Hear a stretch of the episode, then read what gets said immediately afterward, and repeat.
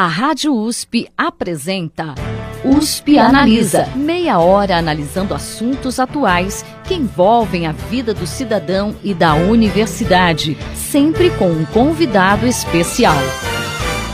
USP Analisa.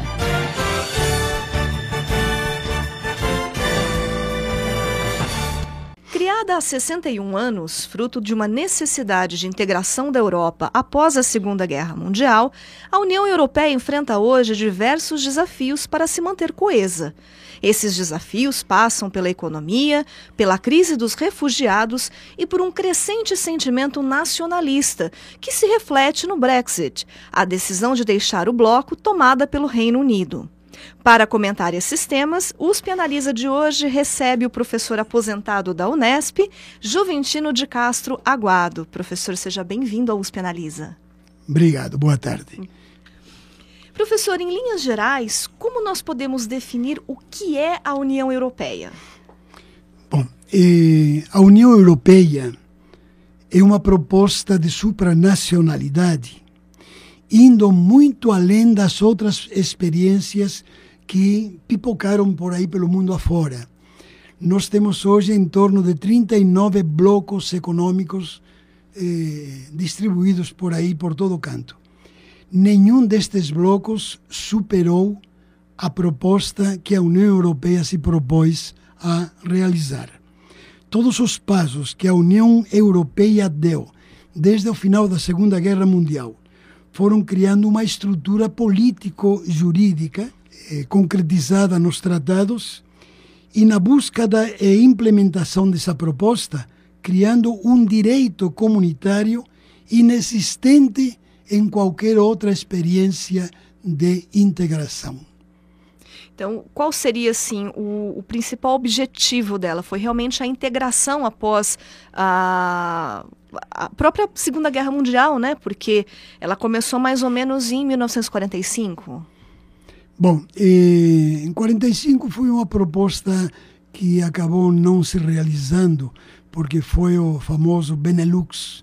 O Benelux eh, foi uma proposta de de tarifária entre estes três estados, eh, Luxemburgo, Holanda e Bélgica, mas que acabou se concretizando só em 1949.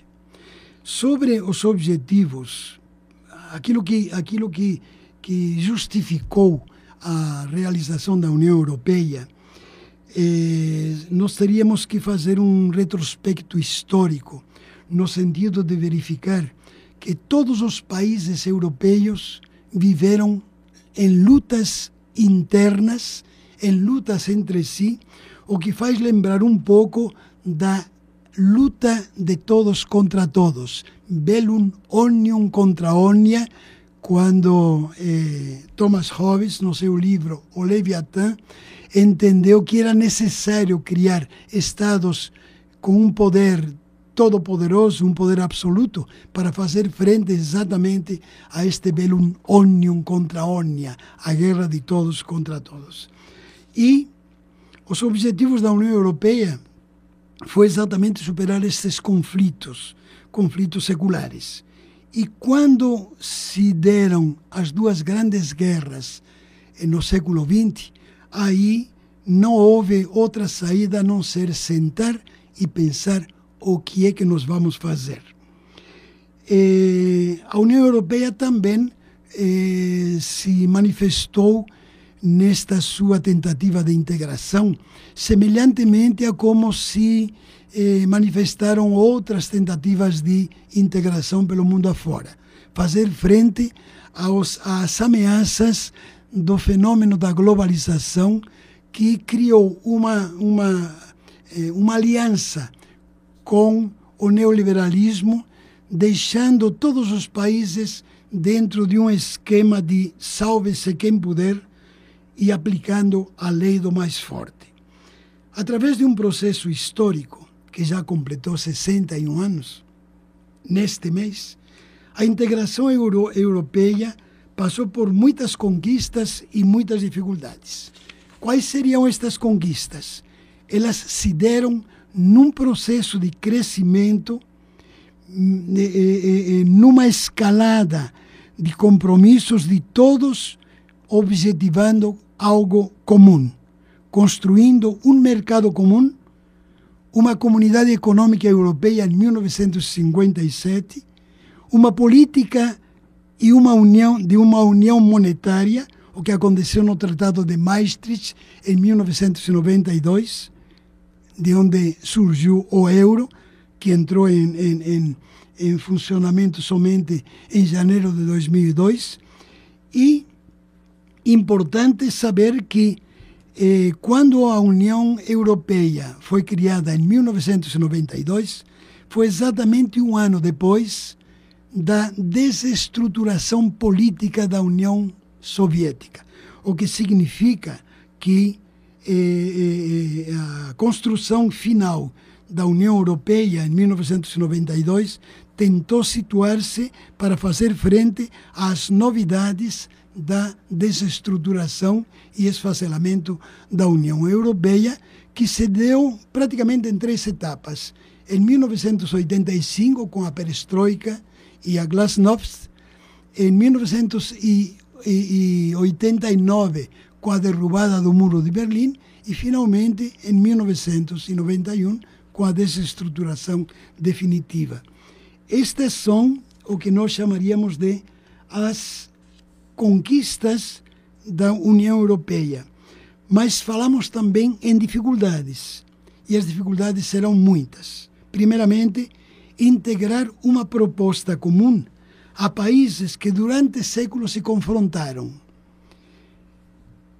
Elaborar uma política e uma legislação igual para todos, igual entre aspas, para todos os componentes desta supranação, e com a consequente o consequente compartilhamento da soberania de cada um, que não foi uma tarefa, que não está sendo uma tarefa fácil, porque a, a soberania dos Estados foi criada eh, durante o século XVI, quando começaram a se formar a chamar, os chamados Estados-nação estes Estados-nação que se conformaram a partir de um centro regional eh, mais forte e mais poderoso, incorporou outras regiões mais fracas. Era necessário dar a este início de Estado em formação um poder soberano. E aí aparece um grande pensador francês, Jean Baudin, que em 1576 elaborou o princípio de máxima potestas rei publice, a mais, o máximo poder para a república, que não tenha que se submeter a nenhum outro poder interno e a nenhum outro poder que possa vir de fora. Esta é a soberania. Então, uma soberania dos Estados que se acostumaram a dizer aqui quem manda sou eu, quando a União Europeia eh, obrigou, entre aspas, a compartilhar essa soberania, isto representa até hoje uma certa dificuldade. Uh, o senhor citou a questão do euro, né, que veio com o Tratado de Maastricht. Uh, ele está presente em 31% das operações de câmbio no mundo atualmente. Uh, em tese, ter uma moeda única facilita as trocas comerciais entre os membros do bloco e fortalece as economias dos países. Por que então, e eu acredito que isso entra nas dificuldades que o senhor comentou, uh, por que então apenas 19 dos 28 países que compõem atualmente a União Europeia adotaram o euro? Bom, antes de responder a sua pergunta final, eh, o euro é fruto de uma tentativa de maior unidade entre os países for, que formavam parte e formam parte da União Europeia. O euro representa em si mesmo a problemática de sustentação e consolidação da União Europeia. A Angela Merkel, da Alemanha, tem afirmado reiteradas vezes o seguinte: se o euro fracassar, fracassará a Europa.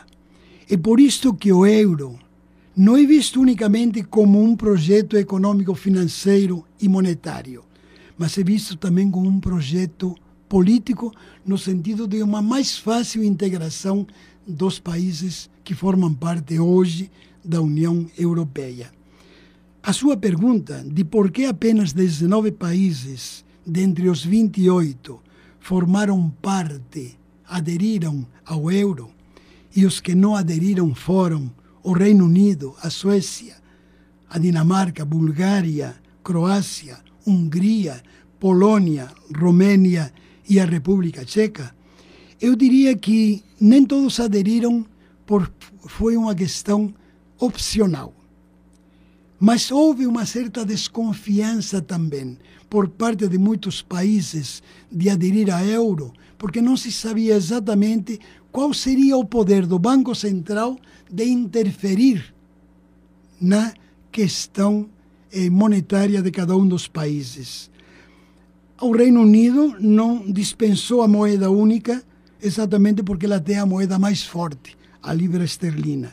E diante de possíveis interferências noutros países, estes outros países, por terem às vezes uma economia relativamente fraca, não esqueçamos que em 92 a desestruturação da União Soviética deixou muitos países do, do leste europeu a ver navios. Estes países, por exemplo, não aderiram, muitos deles. E eh, as coisas eh, se complicaram quando eh, estes países, ao integrar-se à União Europeia, eles se sentiram um tanto diminuídos, se comparados em paralelo com os países mais ricos do norte da Europa, os países escandinavos, Alemanha, França, Bélgica, Holanda, etc. Então eles preferiram ficar de fora para ver o que, que iria acontecer. Mas existe uma crise do euro.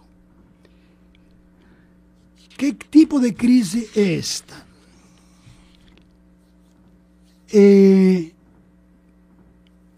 Angela Merkel apontou frequentemente exigências fiscais que nem todos os países tinham condições de aderir.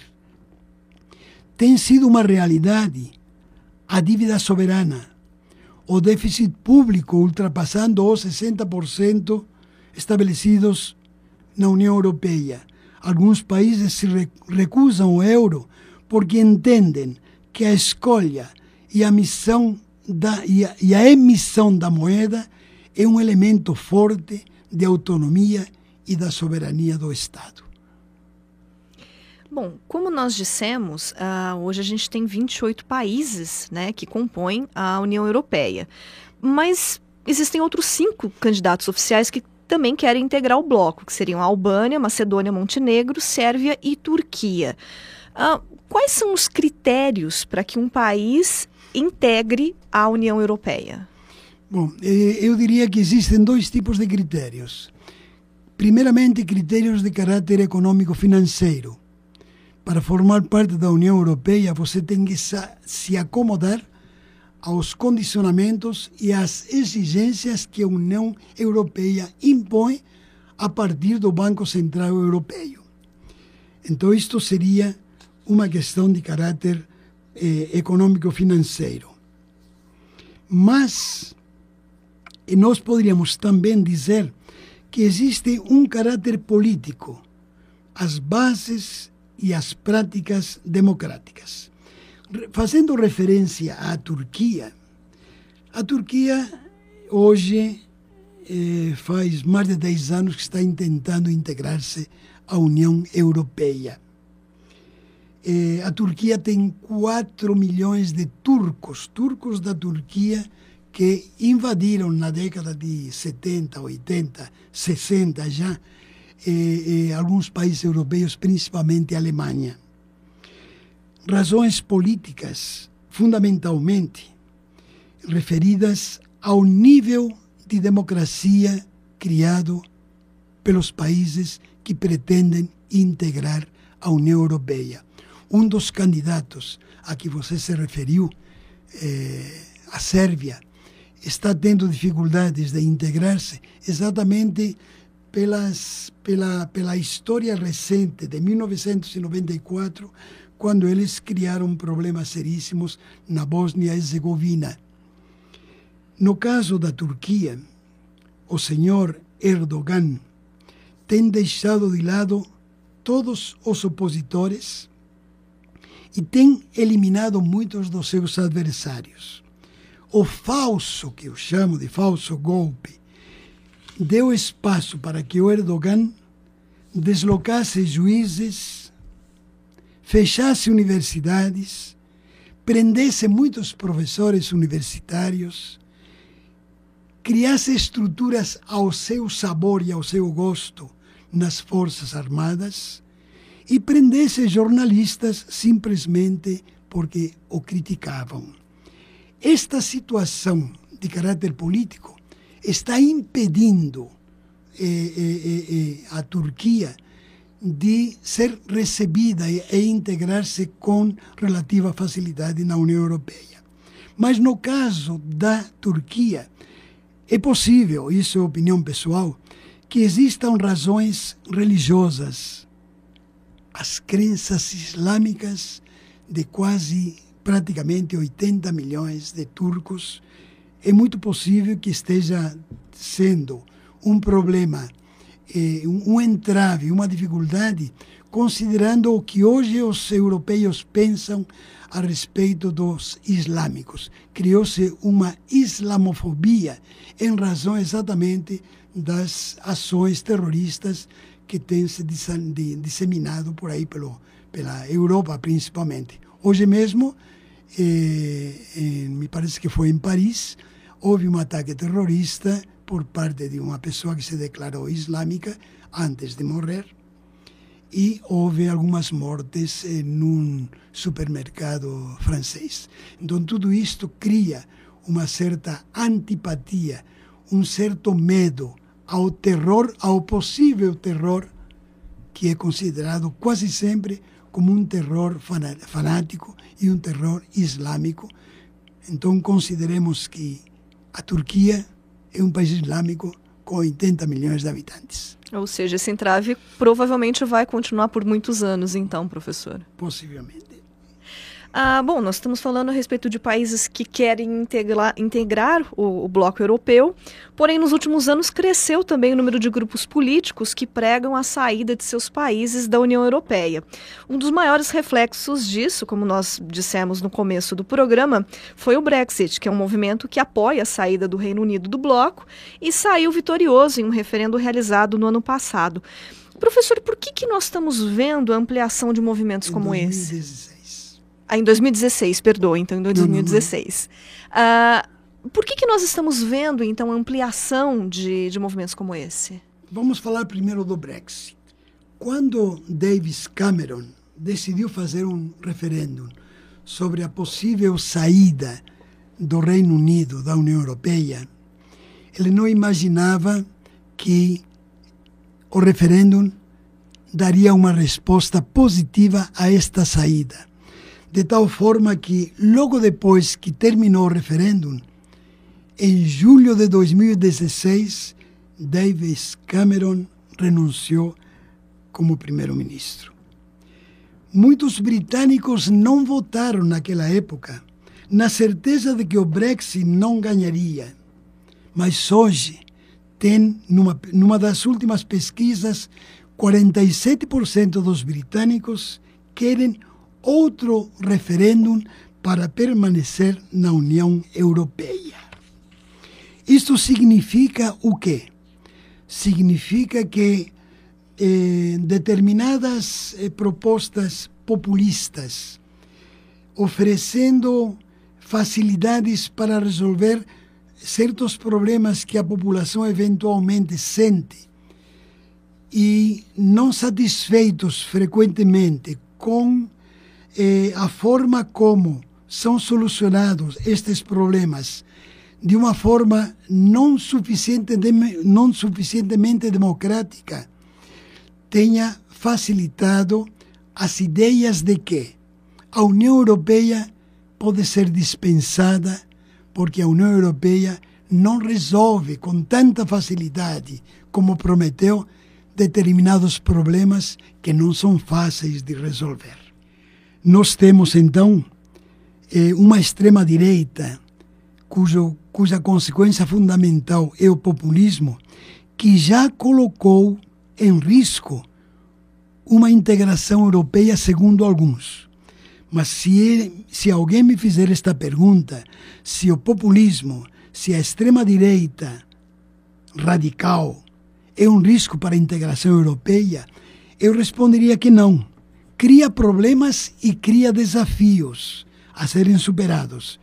Mas o problema, embora esteja preocupando alguns países, como a Holanda, a Áustria, a Alemanha, agora a Itália e no ano passado a França, no entanto, esta, este populismo e esta, estes extremismos radicais são muito mais fracos do que a tentativa de superar desafios e, do, e, e, mais fracos do que a vontade da maior parte da população europeia que vê nesta União Europeia uma solução não somente para os problemas seculares, mas uma solução para as relações dentro de um contexto em que a Europa ainda é muito respeitada, embora tenha ameaças nas suas barbas, como por exemplo a Rússia de Putin e até a América do Norte do Trump. Professor, em relação a essa onda de refugiados que a gente tem visto recentemente na Europa, vindos aí principalmente da Síria e dos países africanos, de que forma essa onda impacta no, no processo de integração da União Europeia?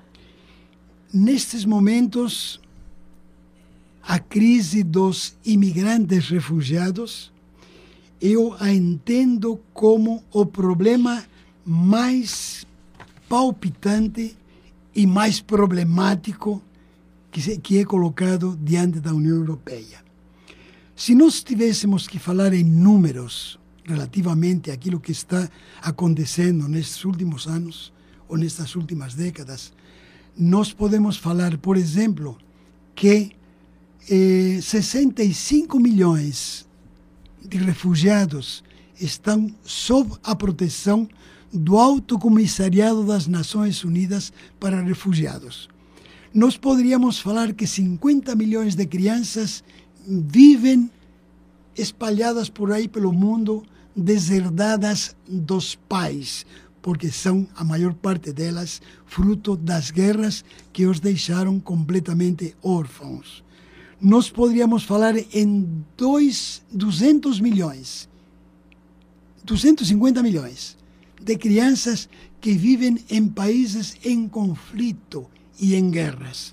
Nós poderíamos falar em 65 milhões que se deslocaram nestes últimos 20 anos por aí pelo mundo afora. A Europa é o ponto de chegada mais fácil para os africanos de eh, subsaarianos, a África Negra é o ponto mais fácil da chegada dos países do norte da África, chamados os países do Maghreb. É, é, é, Argélia, Líbia, Marrocos, Tunísia, etc. E a Europa é também o ponto de chegada mais fácil para os, eh, os que estão fugindo da guerra eh, da Síria, da guerra do Iraque, da guerra do Afeganistão. Quando se refugiam inicialmente na Turquia, eles têm a poucos quilômetros ilhas gregas para onde eles vão e automaticamente eles se tornam possíveis refugiados da União Europeia que eles perseguem. Tem ainda uma ilha relativamente perto da Turquia, uma ilha italiana, Lampedusa, onde têm entrado refugiados aos montes. E este, este problema dos refugiados é um problema muito sério para a Europa, porque a Europa não sabe o que fazer com eles.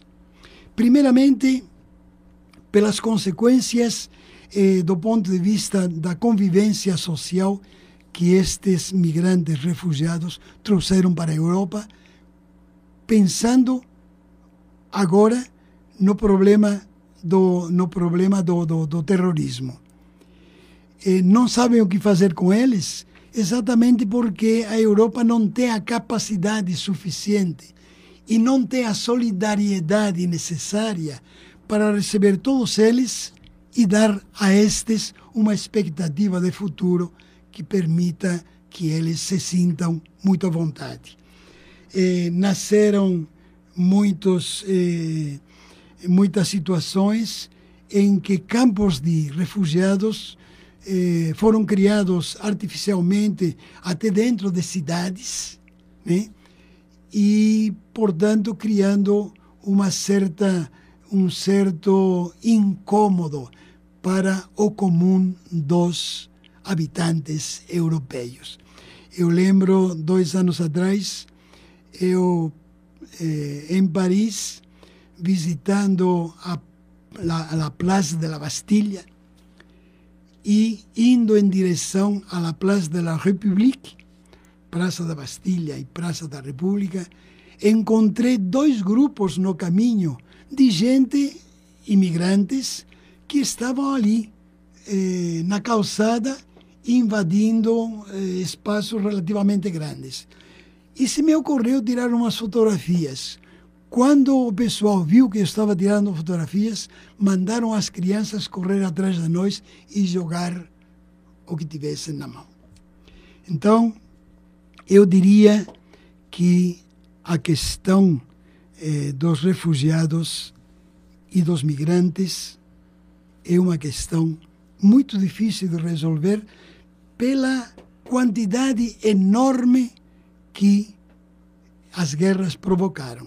Para termos uma ideia, a Síria tinha 23 milhões de habitantes. 11 deles ou se deslocaram ou então optaram pela migração para a União Europeia. Existe uma última questão que a senhora levantou que eu gostaria que se expressasse. é, nós havíamos previsto na, na nossa pauta é, se em algum momento, né, num cenário futuro, é, haveria alguma possibilidade de extinção da União Europeia. O que o senhor acha? Seria possível isso para a gente finalizar o programa? A palavra extinção é muito forte. Os europeus têm consciência dos benefícios que a, a integração europeia trouxe para todos. Isto é tão verdadeiro que outros países estão na expectativa de integrar-se à União Europeia, como nós vimos antes. Todos têm consciência que todos perderiam se a União Europeia fracassasse. As suas conquistas foram muitas. Aquela Europa belicosa e decadente no pós guerras, as grandes guerras do século XX, construiu um mercado comum, o maior de todos, com uma população de 550 milhões de habitantes. Construiu um invejável estado de bem-estar social que hoje está um pouco decadente, mas ainda está vivo. Construiu um direito comunitário para salvar a proposta da supranacionalidade e este direito comunitário culminou com o último tratado, o último grande tratado da União Europeia, conhecido como Tratado Reformador, Tratado de Lisboa, que foi confirmado definitivamente no dia 1 de dezembro do ano 2009. Portanto, isto foi construído com eh, eh, adesões voluntárias por parte de cada um dos países. Há uma crise existencial? Sim, mas é insuficiente para que a União Europeia se desfaça. Se se desfizesse, todos teriam lágrimas sobre o rosto. Esperamos que não, então, professor. Bom, infelizmente o nosso tempo acabou. Uh, eu gostaria de agradecer a participação do professor aposentado da Unesp, professor Juventino de Castro Aguado. Muito obrigada pela participação do senhor aqui no programa hoje. Eu que agradeço e me disponho a outras oportunidades para a gente conversar um pouco mais. Com certeza, professor. O USP Analisa está aberto para o senhor. Bem, o programa de hoje fica por aqui. Até a próxima semana.